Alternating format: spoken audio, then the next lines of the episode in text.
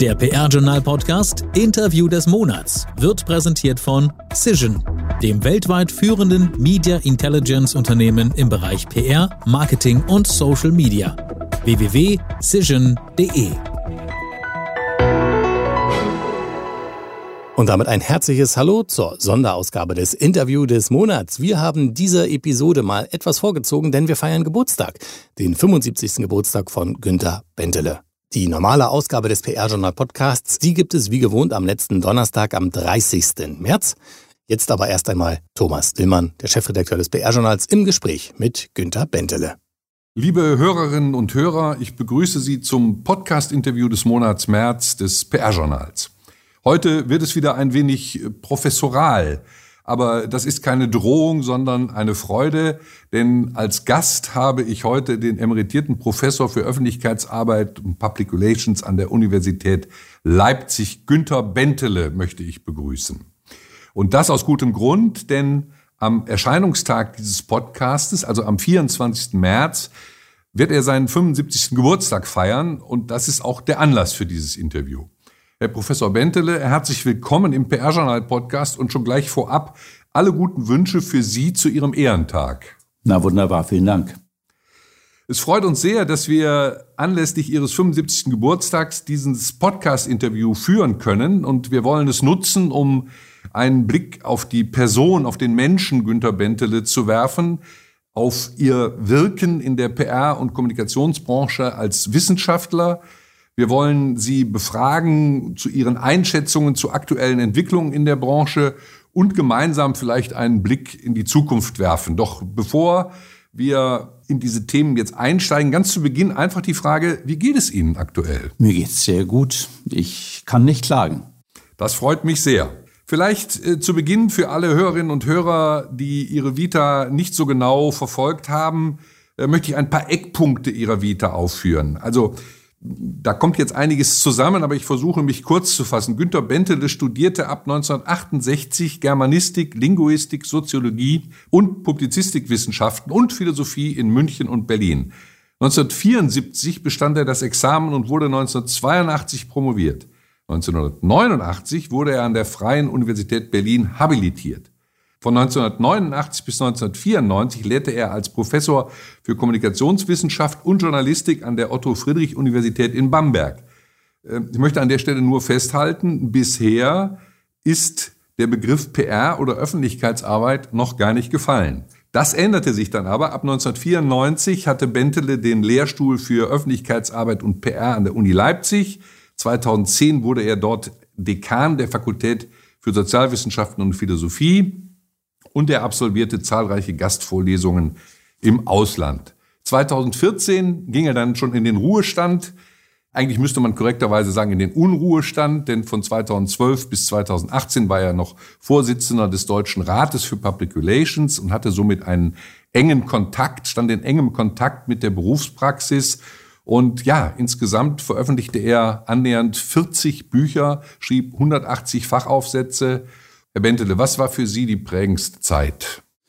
Ja, die prägendste Zeit im Rückblick waren sicherlich die 20 Jahre in Leipzig, äh, wobei die Prägung dort schon teilweise vorbei war, denn geprägt wird man als Wissenschaftler natürlich auch in jüngeren Jahren.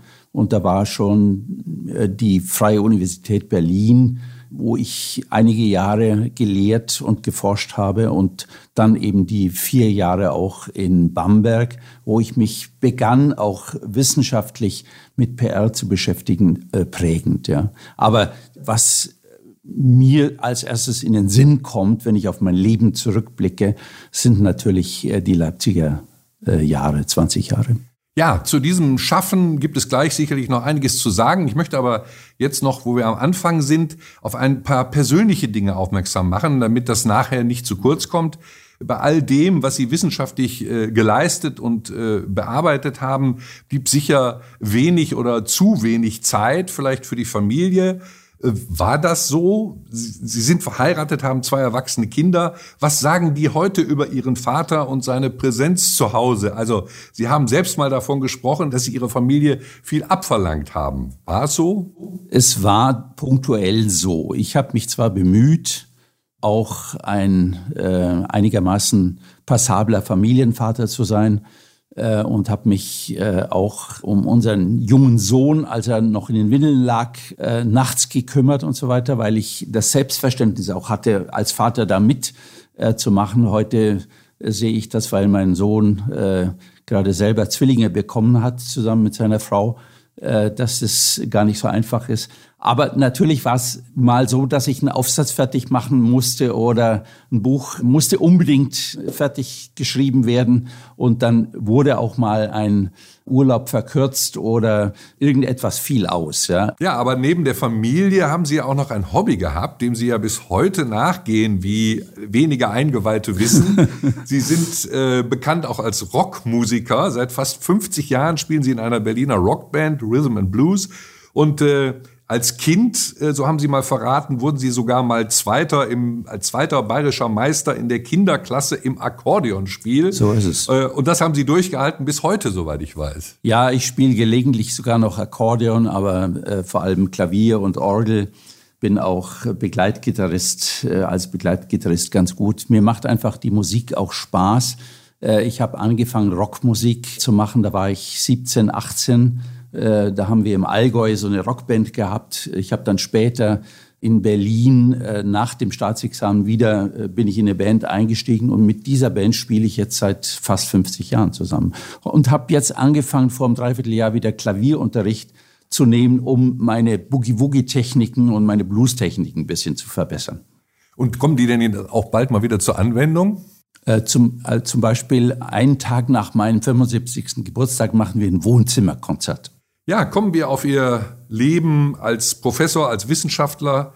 Sie haben, wie wir schon angedeutet haben, äh, Germanistik, Linguistik, Soziologie und Politikwissenschaften studiert und äh, von 89 bis 94 lehrten Sie dann als Professor für Kommunikationswissenschaften und Journalistik in Bamberg. Was mir bei der Vorbereitung auf das Interview auffiel, war, dass dieser Start in die wissenschaftliche Betrachtung der PR ja richtig zäh und schwierig war. Also während ihrer Zeit in Bamberg wurde ihnen eine wissenschaftliche Stelle zum Thema nicht genehmigt.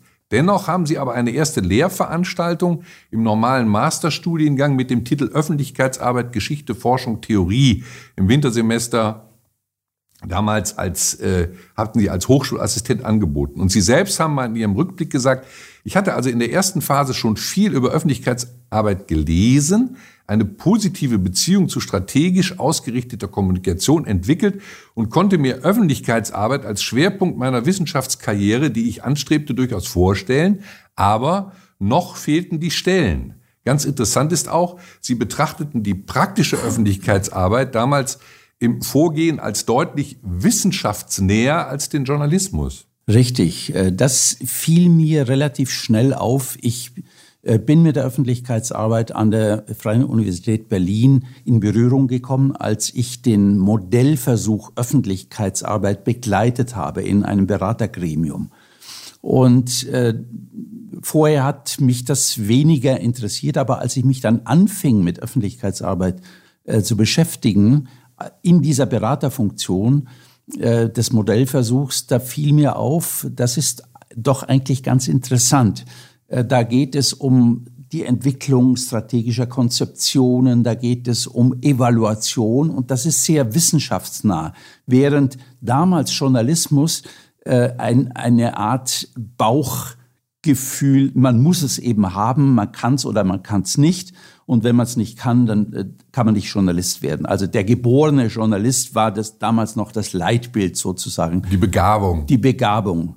Äh, und das war bei der Öffentlichkeitsarbeit äh, ein bisschen anders und das hat mich gereizt. Und dann, ich hatte ja mal an der Freien Universität eine Stelle schon bekommen.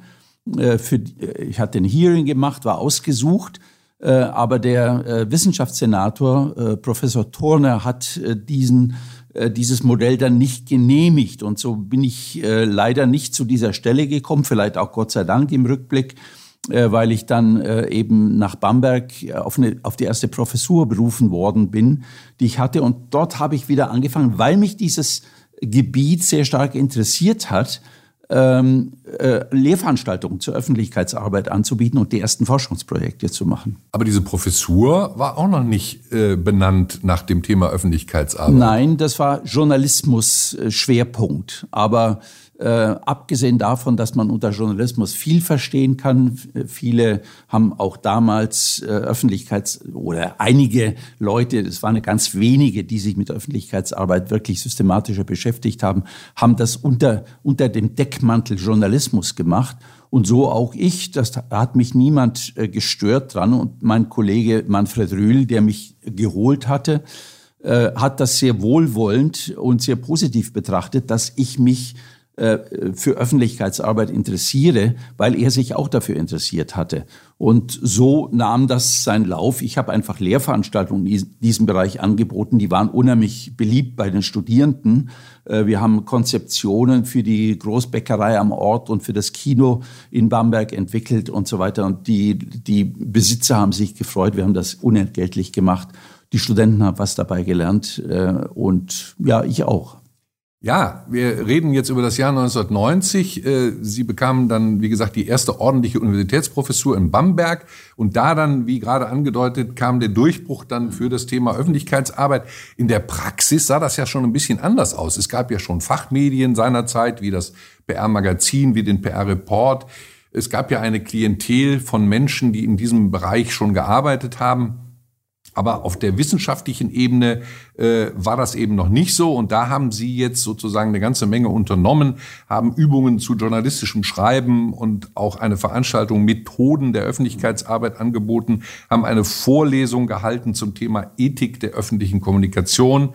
Und ähm, ja, auf Anregung von Horst Avenarius, der damals als Vorsitzender der Herbert Quandt Stiftung fungierte, ähm, gab es dann auch verschiedene vier wissenschaftliche Tagungen mit amerikanischen und deutschen Kommunikationswissenschaftlern und PR-Wissenschaftlern und äh, Tagung, Tagungen waren äh, ein wichtiger Impuls für sie und äh, ja auch, wenn ich das richtig nachvollzogen habe, das Eintrittstor in die internationale PR-Forschung, die Praxiskontakte wurden aber auch ausgebaut. Es gab die Gründung der Deutschen Akademie für Public mhm. Relations, äh, Fachgruppe PR-Ausbildung in Deutschland, Vorsitzender der Jury des äh, Öckel-Preises ähm, der DPRG zur Förderung des PR-Nachwuchses. Mhm. Also mhm. ist das richtig, dass in Bamberg Sie dann äh, sich da diesbezüglich entfalten konnten? Richtig, ich konnte mich entfalten, äh, weil mein Kollege das auch gut fand und weil ich selber es sehr interessant fand. Also Internationalisierung, deshalb äh, fand ich das sehr schön, dass ich da eingeladen war von der Herbert Quandt Stiftung, die damals Haus Avenarius geleitet hatte, äh, auf äh, eine amerikanische Tagung ähm, in Philadelphia, wo ich zum ersten Mal ähm, James Grunick, seine Frau und viele andere äh, kommuni amerikanische Kommunikationswissenschaftlerinnen und Kommunikationswissenschaftler kennengelernt habe.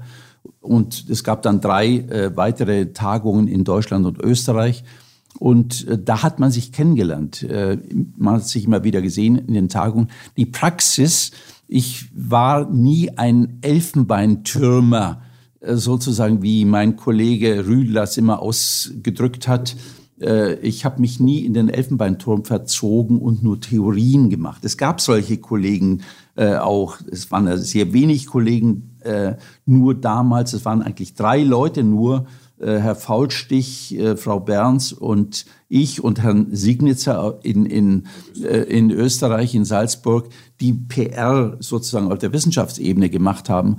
Aber was die Praxis anbelangt, ich wollte immer sozusagen mit Praktikern Kontakt haben, wollte äh, mich in der Praxis auch auskennen, weil ich, es war damals der Fall, dass die Praxis einen sehr schlechten Ruf hatte, die Frühstücksdirektoren. Man hat von den Frühstücksdirektoren äh, gesprochen zum Beispiel. Ich habe einige kennengelernt, die diesem Bild auch tatsächlich entsprochen haben. Ähm, Namen nennen Sie jetzt nicht. Nein, Namen nenne ich jetzt nicht. Die sind äh, im Zweifel auch schon tot. Ähm, aber äh, es galt etwas äh, zu verbessern. Und da ich das für eine interessante Tätigkeit hielt und der Meinung war, dass man äh, Berufe sauber ausüben sollte, lag mir daran, da vielleicht ein kleines bisschen dazu beizutragen, dass dieses Berufsfeld sich auch äh, verbessert und der Ruf sich äh, verbessert. Das Ganze hat dann ja nochmal richtig Nachdruck gekriegt, dann in ihrer ähm, Leipziger Phase, wenn man so sagen will. Also Sie waren ja dann letztendlich roundabout fünf Jahre in Bamberg, dann mhm. kam der Ruf nach Leipzig und dort waren Sie dann eben 20 Jahre letztendlich, von 1994 bis 2014. 20 Jahre an der Universität Leipzig, in denen Sie als Lehrstudienhaber das neue Fach Öffentlichkeitsarbeit und PR aufgebaut und strukturiert haben, Theorien entwickelt haben, empirische Studien durchgeführt haben und äh, auch in einigen, wie angedeutet, Praxisfunktionen aktiv waren. Sie hatten ja auch vorhin schon gesagt, dass die Leipziger Zeit die für Sie wohl prägendste Zeit war. Und ja, Sie haben zum Beispiel PR von Werbung, Marketing oder Propaganda begrifflich und theoretisch abgegrenzt und haben damals vorliegende Ergebnisse der Berufsfeldforschung vorgestellt und bald auch schon welche erarbeitet. Also für mich äh, war es wichtig, dass ich dieses Praxisfeld wirklich äh, systematisch kennenlerne. Darum habe ich diese Berufsfeldstudien äh, auch gemacht. Ähm, wir haben sogar einmal eine, äh, da hat einer der DPRG-Vorsitzenden sehr viel dazu beigetragen, eine Image-Studie gemacht. Niemand wusste, wie viele Leute in Deutschland den Begriff oder die Wirklichkeit von PR kennen. Äh, bei Journalismus war das anders. Der äh, Journalismus nehmen Sie als Otto Normalverbraucher oder als äh, Maria äh, XY äh, ganz anders wahr. Wenn Sie eine Zeitung aufschlagen, ist das Journalismus. Glauben Sie. Sie äh, es steht ja nicht PR Insight drauf auf der Zeitung. Also was da an PR drin ist, das wissen die meisten Leute nicht. Wenn man Praktiker oder auch Wissenschaftler ist, wusste man das dann. Und ähm, dieses, äh, ja, diese äh, äh, Dinge äh, habe ich dann versucht auch äh, zu vermitteln und, und, und anderen zu erklären.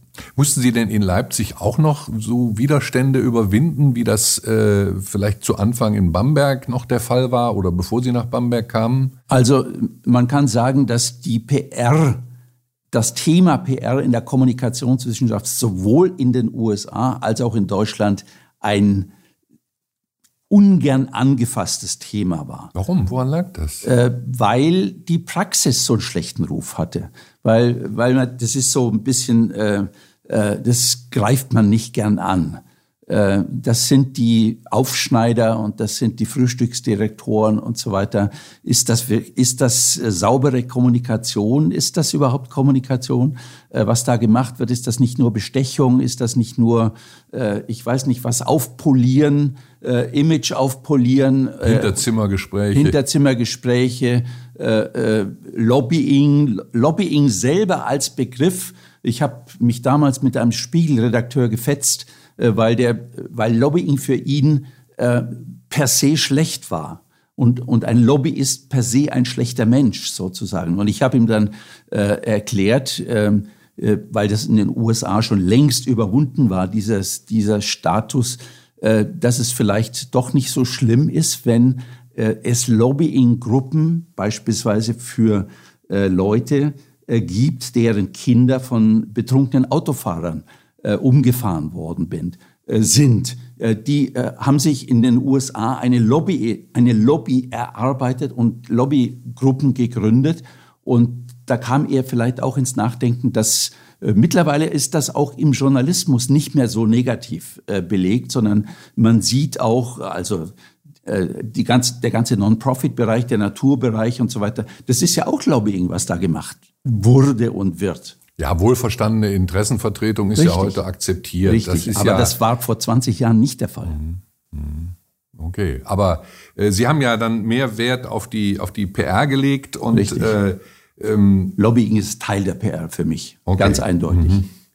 Ähm, ja, äh, es bleibt dann, dass Sie in Leipzig, das ist, wirkt, glaube ich, heute noch nach, auch ähm, ihre, eine, eine Art Ausbildungsphilosophie durchgesetzt haben. Sie zielte also einerseits auf eine sozial- und kommunikationswissenschaftliche ausgerichtete PR-Wissenschaft, äh, und aber die eben ausdrücklich, Sie haben es vorhin schon mal gesagt, nicht im Elfenbeinturm stattfinden mhm. sollte, sondern immer auch das Handeln äh, im Praxisfeld im Blickfeld behalten sollte. Und Sie haben sogenannte praxisverschränkte Studiengänge eingeführt. Richtig. Was war das? Ja, wir haben äh, Praktiker gebeten, Lehraufträge zu machen. Wir haben äh, den ein oder anderen Honorarprofessor äh, berufen, äh, gute Leute aus der Praxis äh, die vielleicht auch schon eine Wissenschaftlerkarriere, fünf Jahre oder sowas gemacht hatten, sich in der Wissenschaft auskannten, haben wir zum Honorarprofessor äh, gemacht. Und äh, die, das ist Praxisverschränkung sozusagen. Die konnten natürlich mit ihren 20 Jahren Berufspraxis den Studenten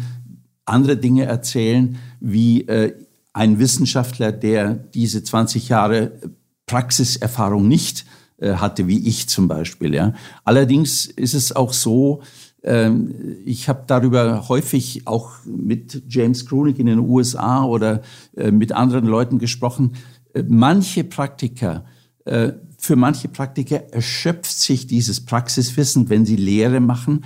Sie erzählen dann immer die gleichen Geschichten. Also eine Studentin oder ein Student, der zum dritten Mal in ein Seminar eines solchen Menschen geht, er hört immer die gleichen Geschichten dann. Ja? Und das war auch der Grund, weshalb in Leipzig äh, dann ein jemand äh, gesucht wurde, der das etwas äh, fundierter und historisch fundierter und so weiter äh, gemacht hat. Äh, Alexander Zang, ich weiß nicht, äh, ob der noch bekannt ist, der, der bei, Leipziger, Leipziger tätig. der bei Leipziger und Partner äh, gearbeitet hat, hat äh, die ersten äh, Ringvorlesungen in Leipzig organisiert, bevor ich da war und äh, der war dann ganz froh, dass einer kam, der dann mal eine Einführung in die PR mit äh, den unterschiedlichen Facetten, mit Geschichte, mit Ethik, mit Theorien und so weiter angeboten hat. Das konnten die Praktiker nicht. Ja, die haben halt ihre Geschichten, die interessant sind, ja, aber es reicht nicht nur Geschichten zu erzählen. Genau dasselbe hat mir James Kronig aus den USA erzählt, wie auch die PR-Wissenschaft akademisch in den USA wurde. Sind da nicht Welten aufeinandergeprallt? Also eben diese Frühstücksdirektoren, die sich jetzt plötzlich auf dem Universitätsgelände bewegt haben. War das, äh, war das schwierig, das sozusagen durchzusetzen bei Ihren Professorenkollegen? Also manche waren ja mehr als Frühstücksdirektoren und äh, manche waren sehr sympathisch. Wenn ich an Jörg Leipziger denke, den wir als ersten äh, Honorarprofessor gemacht haben, der war bei den Studierenden sehr beliebt. Äh, weil er neben den Geschichten, die er erzählt hat, äh, auch interessante äh, Dinge noch den Studierenden mitteilen konnte. Aber wenn er in meiner, an meiner Stelle gewesen wäre, wenn er, wenn er äh, das ausfächern hätte müssen, äh, dann wäre er auch auf dem Zahnfleisch sozusagen gelaufen. Das würde er auch sofort zugestehen, wenn ich ihn frage. Ich habe mich zu dem Thema ja mal ein bisschen umgehört im Markt und äh, auf die Frage, welche Verdienste der Bentele denn äh, für die Branche hatte, hat beispielsweise der GPA-Chairman Uwe Kors seinerzeit auch bei Leipziger und Partner tätig gesagt, äh, dass sie es gewesen seien, die der PR-Branche durch ihr nachhaltiges Festhalten am Aufbau eines wissenschaftlichen Armes eben zu einem erheblichen Reputationsgewinn verholfen haben. Also er hat das in der Erinnerung genau so wahrgenommen, dass es eben äh, ja, die Frühstücksdirektoren, die bunten Vögel gab auf der einen Seite und dass sie über ihre nachhaltige, über 20 Jahre andauernde Arbeit erheblich dazu beigetragen haben, dass das also eine zusehends anerkannte Profession wurde, äh, die dann auch äh, sogar in Behörden und öffentlichen Einrichtungen äh, zur Geltung kam. Richtig, also es freut mich, wenn Uwe Kors das über mich so sagt. Äh, aber das war für mich eigentlich intuitiv klar. Man muss, wenn man so ein wichtiges Berufsfeld, in so einem wichtigen Berufsfeld arbeitet, muss man seriös arbeiten.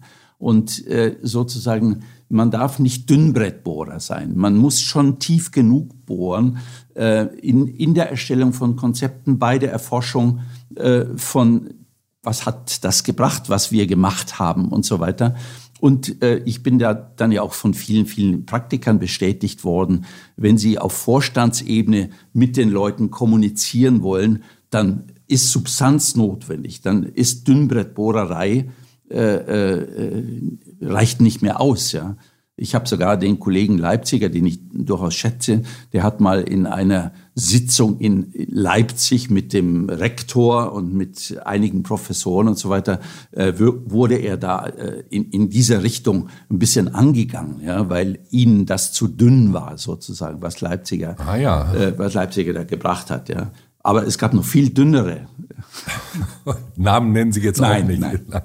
Ja, und Sie selbst haben insbesondere nach ihrer Emeritierung in Leipzig im Jahr 2014 dann sehr engen Kontakt zur Berufspraxis nochmal gesucht und dann sind dann auch aktiv geworden als Vorsitzender des Deutschen Rates für Public mhm. Relations, der ja auch unter dem ethischen Gesichtspunkt eine wichtige Rolle für die Branche spielt. Ähm, Sie waren dann aber auch konfrontiert mit der harten Realität. Sie mussten ja, ja Fälle bewerten Natürlich. im Deutschen Rat. Natürlich. Äh, wie haben Sie das empfunden? Äh, wie, wie äh, sind Sie damit umgegangen zu sehen, Mensch, wird ja doch durchaus unethisches Verhalten an den Tag gelegt und also mich hat das immer interessiert, auch die unethischen Fälle, ja, die wir da behandelt haben und wo wir dann zum Beispiel eine Kommunikationschefin von BASF damals, ich nenne jetzt auch keinen Namen, ist schon eine Zeit her, beim Rat hatten und sie hat dann erklärt, ja, so haben wir das gar nicht gesehen. Das ist eigentlich interessant, wie der Rat äh, das beurteilt und wir werden unsere Praxis ändern. Das da war also ist jemand das, einsichtig. Da war jemand einsichtig. Äh, es gab auch Leute, die uneinsichtig waren, ja, ähm, äh, die damals äh, viel äh, Schlagzeilen äh, gemacht haben. Namen nenne ich jetzt auch nicht, ist auch egal. aber ich glaube, durch die Entwicklung von ethischen Grundlagen für diesen Beruf, für mich war die, das Vorbild eigentlich immer die Medizin. Die Medi jeder Mediziner lernt in seinem Studium gezwungenermaßen, was medizinische Ethik und Fälle aus der medizinischen Ethik. Ja. Das ist leider in der PR-Ausbildung so noch nicht der Fall, aber es wäre schön, wenn es so wäre. Dadurch äh, haben die nähere, näheren Kontakt zu ethischen Fragestellungen. Also Ethik ist mehr als Recht, obwohl Recht äh, äh, sich auch aus der Ethik entwickelt hat historisch, aber da wollen wir jetzt nicht äh, in die Tiefe gehen. Äh, Ethik ist ganz wichtig für eine Profession, für ein, ein Berufsfeld, was eine Profession sein will. Da ist Ethik eines der wesentlichen Merkmale. Äh, Berufsethik. Und da hatte der Deutsche Rat für Public Relations von Anfang an die Rolle, die Sie ähm, die Sie dem Rat zugebilligt hatten, oder musste der Rat auch um Akzeptanz im Markt kämpfen? Äh, wie war das am Anfang? Die Kodizes gab es ja schon lange, aber man kann ja auch sagen, Papier, die europäischen, ja. Papier war geduldig. Richtig. Die europäischen Kodizes gab es, die äh, sind da irgendwo im luftleeren Raum äh, umhergewabert und man hat sie auch Code nicht, Athen, man Code hat sie, Lisbon. genau die beiden europäischen Kodizes äh, hat man auch nicht äh, recht ernst genommen, ja. Äh, und Kodizes, die nur im luftleeren Raum existieren, bringen auch nichts. Es muss äh, eine Instanz da sein, es müssen Instanzen da sein, die das Feld beobachten und die äh, sozusagen diejenigen, die Regeln verletzen, die in den Kodizes stehen, damit konfrontieren und vielleicht auch bestrafen. Die Bestrafung ist sehr milde im Gegensatz zur, äh, zur, zur Medizin, wo man Berufsverbot kriegen kann und auch im Rechtsbereich, äh, wenn man Ethikkodizes verlässt, äh, ist es bei uns, äh, äh, geht es mit einer öffentlichen Rüge ab. Aber selbst das ist eine Bestrafung, die einige, äh, die sie bekommen haben, doch ganz schön geärgert hat. Ja. Und weil, weil sie einen gewissen Reputationsverlust unter ihren Kollegen erlitten haben. Und das äh, hat man nicht so gern. Ja. Also von daher ist, ist das gar nicht so schlecht, so eine öffentliche Rüge äh, zu kriegen. Und äh, ja, äh, ich bin jetzt immer noch, ich bin ja immer noch Mitglied im Deutschen Rat für Public Relations und ich glaube, äh, wenn er nicht existieren würde seit 30 Jahren, müsste man ihn erfinden. Wir sind schon in der Diskussion um äh, die aktuellen Entwicklungen in der Branche. Jetzt so eine Frage aus ganz großer Flughöhe. Wie sehen Sie denn wirklich ganz grundsätzlich die Entwicklung der Unternehmenskommunikation in den vergangenen Jahren in Deutschland? Sie ist wichtiger geworden für die Arbeitgeber, für die ähm, Organisation für die Firmenleitungen, die im Übrigen, wie ich in meiner PR-historischen Forschung feststelle, bei Firmengründern wie Werner von Siemens oder anderen Leuten immer schon da war. Die Wichtigkeit von Kommunikation, was, was haben die, diese Leute begriffen äh, gehabt? Und die, auch die Wichtigkeit von einigermaßen sauberer Kommunikation, obwohl ich jetzt gerade in der Biografie von Werner von Siemens gefunden habe, dass er seinen Brüdern geschrieben hat, da habt ihr jemanden zu wenig geschmiert. Äh, denn wir haben diesen diese, ein Begriff, der jetzt nicht zu vereinen ist mit Richtig, äh, ethischer PR. Nicht, wobei 1860, 1870 Rom äh, wahrscheinlich die Ethik äh, dieses Berufes noch nicht so entwickelt war, wie sie heute entwickelt ist. Also äh, lange Rede kurzer Sinn.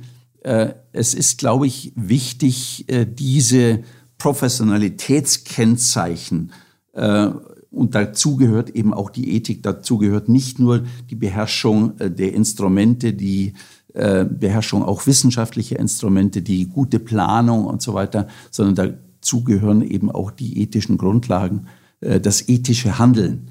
Das ist wichtig und das ist auch wichtig, dass man das in der Ausbildung aber bevor ich jemanden mit äh, berufsethischen Fragen konfrontieren kann, muss er sich ja erstmal für den Beruf entscheiden. Richtig. Will also hinaus auf den äh, vielfach zitierten Fachkräftemangel. Warum fällt es der PR- und Kommunikationsbranche inzwischen so schwer, junge Leute, die von den Hochschulen kommen, äh, nicht nur äh, von den Hochschulen, wo sie PR und wirklich Öffentlichkeitsarbeit studiert haben, äh, auch Quereinsteiger. Warum fällt es der Branche so schwer, diese jungen Leute für den PR- und Kommunikationsberuf zu interessieren?